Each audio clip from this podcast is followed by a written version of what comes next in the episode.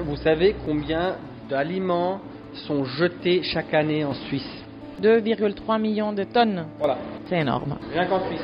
Une colonne de camions de Zurich jusqu'à Madrid, alignée. Rethink.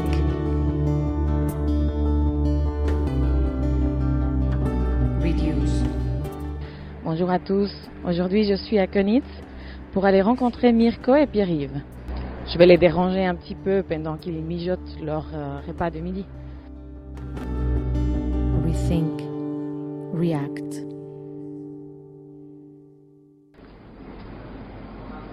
Salut Pierre-Yves, merci de m'accueillir euh, dans votre restaurant. Avec plaisir. Vous êtes en train de cuisiner pour midi maintenant? Exactement, ouais. Vous faites quoi de bon alors? Bah franchement dit, je ne sais même pas. On essaye de rester flexible. Euh, on, fait, on un plan de la semaine, plus ou moins, mais c'est pas dit que ce plan on le garde. Si maintenant on a des, paysans des alentours qui viennent et qui nous amènent des légumes ou quelque chose, et puis on doit les utiliser assez vite, donc ça se peut qu'on change le plan et puis qui- qu'ils adaptent le menu du jour. Donc sur ça d'habitude, bah, entre 10h et 11h, je vais en cuisine, je leur demande bon bah qu'est-ce que vous avez fait de bon pour le plat du, du jour aujourd'hui, et ensuite je vais le noter euh, pour pouvoir le dire aux clients. Certains clients ils aimeraient bien avoir un plan, qu'on mette un plan sur internet. Depuis qu'on est ici à Könitz, on dit non, on ne fait pas de plan. Je sais, tous les autres restaurants, ils font un plan de la semaine. On peut aller voir, un mercredi, ça me convient, vendredi, ça me convient pas. Et nous, on dit, on fait pas. Ce sera toujours la surprise. Celui qui vient voir, il verra. Et puis, ma foi, c'est comme ça. Donc, euh, spontane. Voilà. Que les assiettes sont assez garnies Le plat du jour, on le dit aux clients. D'habitude, on fait plutôt des petites assiettes. Et celui qui a faim, il peut revenir, il peut revenir chercher un supplément. Parce que dans, beaucoup d'endroits, les assiettes sont dans une certaine grandeur. Et puis si vous avez des personnes qui disent, maintenant moi je ne veux pas remanger, euh, c'est égal pour quelle raison. Ils travaillent dans un bureau, ils sont assis toute la journée, ils veulent pas trop manger, sinon après à midi ils sont fatigués. Ou bien si quelqu'un veut un petit peu euh, bah, prendre moins de calories, et ils sont contents parce que l'assiette n'est pas trop grande. Et puis celui qui travaille dehors et qui a besoin de beaucoup de calories, est bienvenu de venir avec son assiette, on la remplit euh, autant de fois qu'elle veut. Les menus à la carte, c'est un petit peu plus difficile. Là, les, les grandeurs de portions sont données. Mais si vraiment on a quelqu'un qui dit ah, Attends, j'ai vraiment, je crève la dalle, j'ai vraiment toujours faim, bah, on a ou bien une petite soupe, on a une salade, ou bien on peut aussi lui donner quelque chose du plat du jour. Et jusqu'à présent, ça a très bien fonctionné. Personne qui sort affamé de chez nous. C'est comme ça en fait que vous arrivez à faire 10 fois moins de pertes de nourriture que dans les restaurants traditionnels. Donc ça c'est une partie du concept, oui. Par contre, on a en cuisine, on a 42 euh, objectifs à atteindre pour déjà euh, pas avoir des surplus. Parce que beaucoup se passent déjà en cuisine. Donc on essaye déjà de, de très bien planifier, c'est pas toujours facile. Donc on, regarde un petit peu les derniers jours, combien de clients on a eu, et on essaie un petit peu d'adapter euh, la, quantité du plat du jour qu'on prépare euh, sur la quantité de personnes qu'on a eues. Parfois, ma foi, on n'a pas assez, donc on doit toujours avoir un plan B, ce qu'on a d'habitude aussi, euh, d'avoir quelque chose, si, le plat du jour actuel, bah, il est sold out, qu'on ait une alternative. Et puis comme on, on- on cuisine aussi pour d'autres restaurants, par exemple pour le Les Bar à Berne, puis on, on- on confectionne ces menus sous vide, donc on les prépare euh, dans des sacs sous vide. Ces menus se gardent très longtemps, jusqu'à 40 jours, sans adjonction d'agents conservateurs. Et donc là, on a toujours en backup chez nous, ou bien que ce soit quelque chose qui est revenu de chez eux, qu'ils n'ont pas vendu la semaine d'avant, mais ça, ça garde encore toujours pendant un mois, on peut utiliser ces menus, ou bien alors ce qu'on est en train de préparer la semaine, ça arrive aussi qu'on doit prendre ces menus et puis on préparera plus ensuite par après pour pouvoir euh, donner quelque chose à nos clients. Et puis ce qui vient encore en plus euh, contre le gaspillage alimentaire, euh, comme je disais avant, on essaie de rester flexible avec les plats du jour. Donc on, on essaie de travailler avec les paysans régionaux et puis on essaye de prendre le plus possible des aliments de deuxième qualité. C'est-à-dire deuxième qualité, c'est pas qu'ils soient déjà moisis, mais qu'ils sont trop grands, trop petits, donc qu'ils ne rentrent pas dans la norme. Et puis comme ça ne convient pas à la norme, ces aliments sont souvent euh, faits du biogaz, ou bien le paysan il les laisse sur le champ, et puis il utilise ça entre guillemets comme engrais. Euh, c'est pas l'idéal, donc on essaie encore le plus possible d'intégrer euh, ces genres d'aliments dans nos menus. Quand tu parles de la norme, ça veut dire quoi Donc la norme des légumes. Donc il existe du comment dit Gemüseverband, donc de l'association des légumes en Suisse, ils font des normes pour les, légumes. Donc on va dire euh, en concombre, il doit être plus ou moins euh, de la longueur, je dis une fois 30 cm, peut-être c'est plus, peut-être c'est moins. Il ne peut pas être plus euh, euh, de comment on dit la forme d'une banane qu'un certain degré, euh, les pommes d'avoir une certaine grandeur, donc un certain calibrage. Et puis si ça rentre pas dans cette norme, bah ça n'est pas vendu. Si ça rentre pas dans cette norme, ça n'atterrit pas dans les grandes surfaces. Si vous allez dans une grande surface, vous aurez toujours les carottes de plus en plus de la même grandeur, euh, les concombres, elles sont tous plus ou moins droites, même qu'en nature, elles ne, elles ne poussent pas, pas droites. Donc tout ce qui rentre pas dans la norme, c'est euh, pas utilisé. Tu dis qu'il y a des paysans qui peuvent arriver euh, avec des légumes que tout d'un coup ils ont en excédent. Ces paysans, c'est des paysans avec qui vous travaillez régulièrement. Donc on a surtout un qui, qui travaille bah, juste là-bas un petit peu plus haut, au Schloss Könitz. Lui, c'est un petit. Et puis il a toujours de nouveau des, des courges en trop, de la salade. Et puis, bah, je sais même plus comment c'est passé. Je crois qu'il a une fois entendu dans, dans de nos clients qui vient manger régulièrement de ce concept. Et puis il est une fois passé avec sa voiture remplie de légumes. Il a dit écoutez, euh, je produis euh, des légumes, mais pas en grande quantité. Et puis j'ai toujours des surprises que vous êtes intéressés. Puis on a dit bah, bien sûr, écoute, euh, avec plaisir. Puis surtout, il, est à, à- à 200 mètres de chez nous. Donc c'est c'est un- une situation win-win ensemble. Et ensuite, on a d'autres paysans qui sont de plus loin, qui sont du Seeland. Nous on regarde ça toujours pour la région, parce que c'est pas de grandes distances. Et euh, là, on a certains paysans dont on, travaille très régulièrement avec eux. Nous, on n'a plus vraiment le temps d'aller chercher les choses chez les paysans, mais on travaille avec un, partenaire qui, justement, va chez ces paysans, il va chercher les légumes et puis il les revend, pas que à nous, aussi à d'autres personnes. Et puis là, bah, souvent, on lui commande certains produits. Ensuite, il vient, il dit bah, écoute, ce produit-là, j'ai pas. Par contre, j'ai reçu euh, quelque chose d'autre. J'ai reçu euh, du maïs. Maintenant, on a reçu du maïs bio. Première, c'est pas de la première qualité, c'est du waste parce qu'il n'est pas euh, tout à fait dans la norme, mais il est excellent. Donc, À euh, niveau nutritionnel, tu veux voilà, dire. exact. C'est comme ça que ça fonctionne ensuite, ouais. Généralement, c'est toujours des légumes bio? C'est, on va dire, à, à 80%, c'est du bio. Nous, on, on mise pas que sur le bio. Nous, on a dit ce, que pour- ce qui est important pour nous, c'est en somme de diminuer le gaspillage alimentaire. En fait, j'ai vu aussi sur votre site internet que vous utilisez par année 28 tonnes d'aliments excédentaires régionaux. Tous les aliments avec lesquels vous travaillez, c'est des aliments excédentaires C'est que les légumes. Ah, ça, c'est quels les légumes, Légumes et fruits. Si on prend du sucre, si on prend de la farine, des pâtes, tout ça, ce sont des, on doit acheter ça euh, conventionnellement. On n'a pas de, il y a pas, on n'a pas de ressources où on peut aller euh, puiser ce genre d'articles. C'est euh, très rare. Et puis bah, les 28 tonnes, c'est une grande quantité pour un restaurant. Mais comme je disais avant, on livre la Les Bar à Berne. Donc c'est chaque semaine, ce sont 2, 300, 350 menus qu'on leur prépare. Ensuite, euh, durant l'hiver, on a la Gemüsegarten, on leur prépare toutes leurs soupes. Donc, c'est pas que par le restaurant, donc on produit aussi euh, pour d'autres. Et en plus, on a des banquettes aussi, euh, donc là aussi, on a besoin de, de grandes quantités. Quoi. Alors bon, j'ai déjà la réponse à la question que plusieurs personnes m'ont posée. euh, mais comment ils s'en sortent euh, Voilà, donc à midi, on, a, on a une grande fréquence parce qu'il y a beaucoup de, de personnes qui travaillent dans les alentours. Le soir, ici, on va dire c'est c'est mort, il n'y a pas beaucoup de fréquence. Donc depuis le début qu'on était ici, on a dit bah ça vaut pas la peine pour nous d'ouvrir le soir parce que ça c'est aussi à cause du food waste, c'est très difficile. Combien est-ce qu'on prépare? Est-ce qu'il y a 10 personnes qui viennent? Est-ce qu'il y a une personne qui vient? Et puis c'est pour ça que depuis le début, on a dit on fait des, team events. Parce que Mirko, il avait déjà, durant l'apprentissage, et puis sinon aussi, il a toujours un fait des, cours de, cuisine. Et puis, il a toujours eu plaisir à ça. Et on s'est dit, qu'est-ce qu'on pourrait faire? Des, cours de cuisine classiques, c'est c'est pas l'idéal.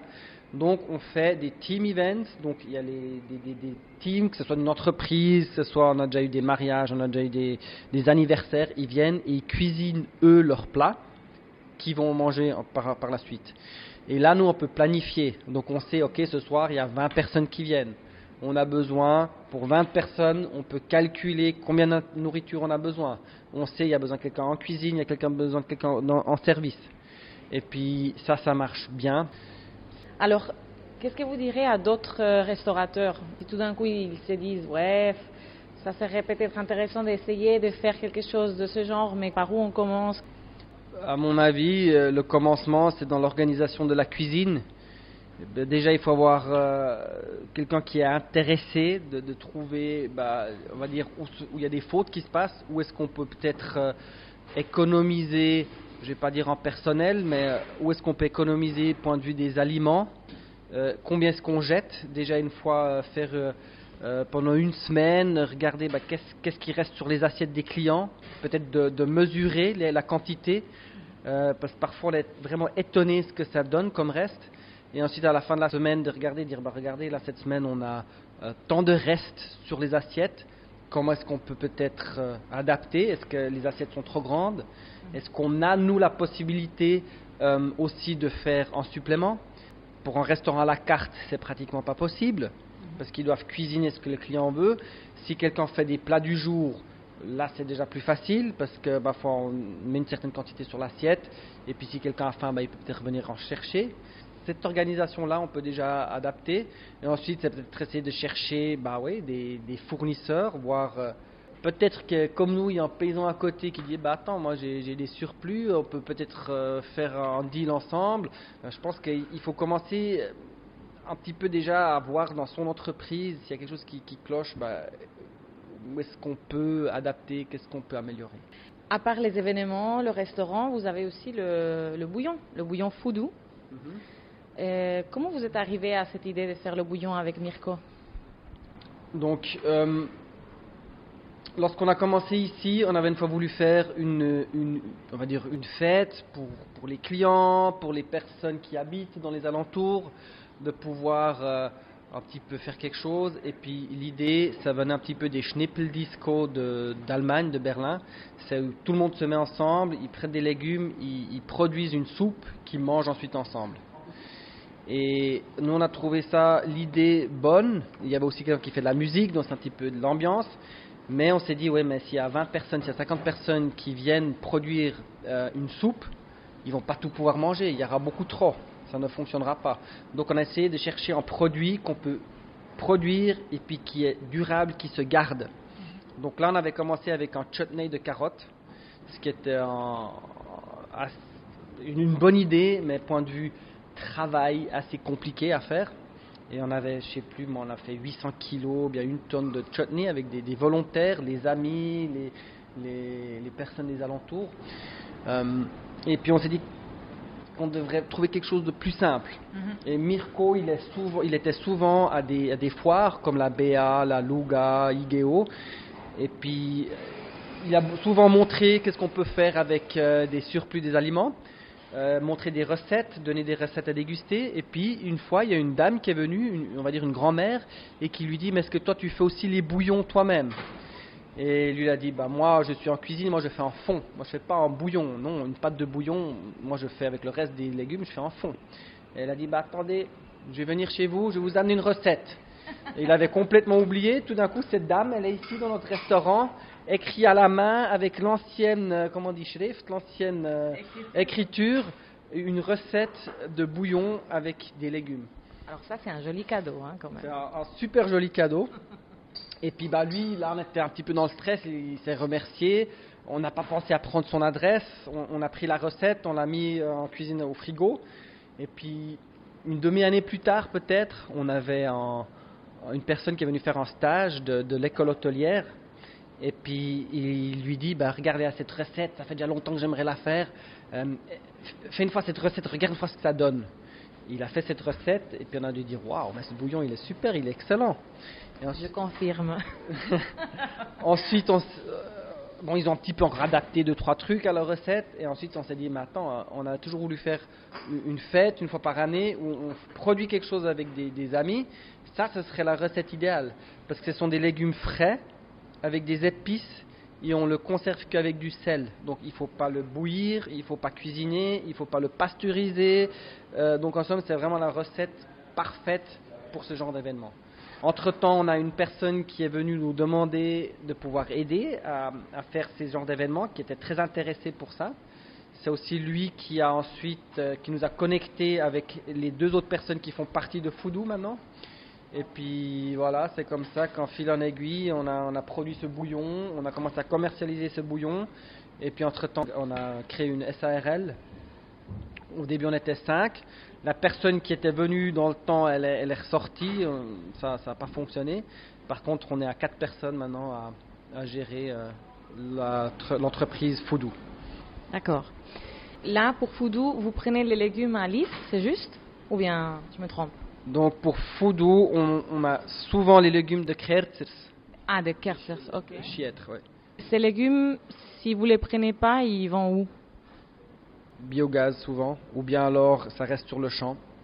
C'est un producteur de moyen, grandeur moyen, il produit comme déjà cette grande quantité. Et puis euh, les carottes, il aurait dû les, les- les sortir du champ. Euh, Son client lui a dit bah attends, non, j'ai pas encore besoin, j'ai encore assez, attends, attends. Il a attendu, attendu. Entre temps, le, le, sol il est devenu euh, assez sec, et ensuite il a plu dedans. Donc ce qui se passe ensuite, les carottes elles se remplissent d'eau, et tout au bout à la pointe, la carotte elle, elle éclate un petit peu, donc ça donne des, des fissures. Et sur ça, ensuite, son client qui fournit des détaillistes, il a dit Attends, tes carottes, je peux plus les utiliser là. Puis bah, c'était en champ rempli. Et puis pour notre production, on a fait une tonne et demie. Bah, il est passé avec le, le- tracteur, il a pris deux rangées. Donc c'était vraiment une, petite quantité de ce qu'il avait. Il a dit bah, Regardez là pour vous, j'ai sorti ici là, les deux rangées. Le reste, probablement qu'il passe avec le tracteur et puis il, il met ça sous terre. Donc c'est pas l'idéal, c'est clair, ça a été produit pour être mangé, mais c'est encore toujours, à mon avis, une meilleure solution parce que ça donne de l'engrais euh, à la terre que de sortir les carottes, les laver, les emballer, les, envoyer par camion je ne sais où, et que là-bas ensuite, s'ils disent ah non, on les a pas besoin, ou bien qu'ensuite ça atterrit chez un client à la maison et ensuite lui les jette. Parce que au, au plus loin cette chaîne, euh, enfin la vie d'une carotte ou bien d'un légume soit, euh, le pire ensemble c'est que ce soit le client qui jette ce produit. Parce que c'est là où il y a le plus de ressources qui étaient investies. Euh, les frigos, la voiture, le camion, tout ceci Toute l'énergie. toute l'énergie. Donc en somme que ça reste sur le champ, c'est clair, ça a été produit pour être mangé. Il y a des personnes qui ont faim, c'est pas l'idéal. C'est aussi une question morale, mais c'est toujours mieux qu'ensuite ça atterrit dans un frigo et qu'ensuite là ça soit jeté. J'ai souvent entendu autour de moi, qu'est-ce qu'on pourrait faire avec des épluchures? Est-ce que tu as une idée, toi? Ça dépend un petit peu quel genre d'épluchure, mais nous maintenant on, fait des sels, donc par exemple les carottes ou bien les panais, on, prend les épluchures, il faut naturellement d'abord bien les laver, logiquement. Si c'est du bio, c'est un, petit peu plus facile. Euh, on, les, on les sèche, ensuite on les, on les met dans un cutter pour qu'elles soient un petit peu finement euh, coupées et on met ça dans du sel, donc ça nous donne ensuite des sels aromatisés. Si maintenant on a bien lavé des bonnes qualités bio, il faut même pas éplucher.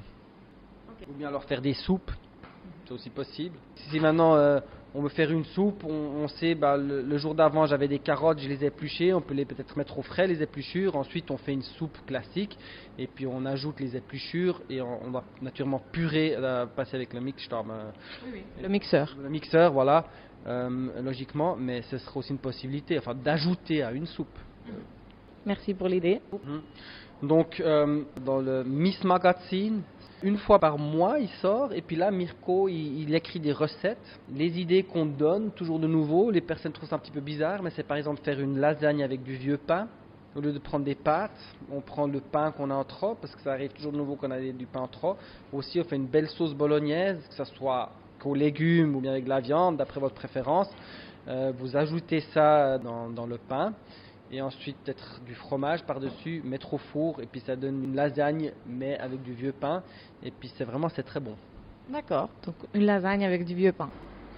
Merci beaucoup, Thierry. Rethink. Dans le prochain podcast, mon invité parlera de l'énergie grise, toute l'énergie qui se cache derrière un objet. Merci de nous avoir écoutés.